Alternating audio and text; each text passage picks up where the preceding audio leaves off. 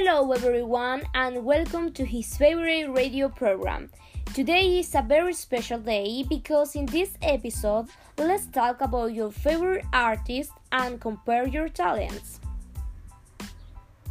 So, now we need you send a WhatsApp message with which artist you won the competition. Well, friends, in this moment we have a message. The first competition is between Adele and Selena Gomez. This is very interesting. What's your thing about that, my friends? Hmm, it is very difficult. I think that Adele sing higher than Selena Gomez. Mm, do you want to say anything else? Yes, for me, Selena's songs are more in- entertaining than Adele. With Selena's song, we can dance, but with Adele, I want to cry. This is so fun. Now the next competition. In this case, is between two Chilean artists, Denise Rosenthal and Cami Gallardo. They are young women that create songs with innovative lyrics. So you can choose who is your favorite singer through this vote. Hmm.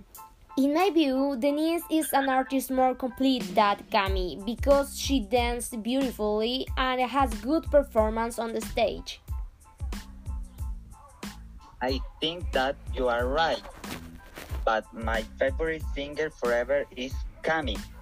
She is the best singer. The voice that she has is unique. Yes, I agree with that. So your vote is for Cami? Mm, no, I believe that Denise must have my vote. I like Denise more overall than Cami. What will the public think? People vote for their favorite and the result says that is Denise Rosenthal. They have been great well with great artists. Yes, and this does not stop. We still have many messages. We continue with Chilean music. This time the competition will between Jepe and Mon Laferte. Wow, what talent artist! Who will win? We are atten- attentive to people's votes. are this close to 40 years old. Mon Laferte is younger than Jepe.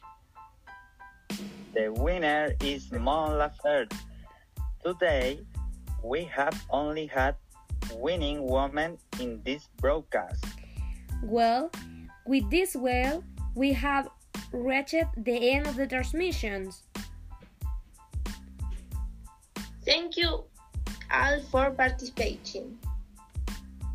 Bye. See you on the next show.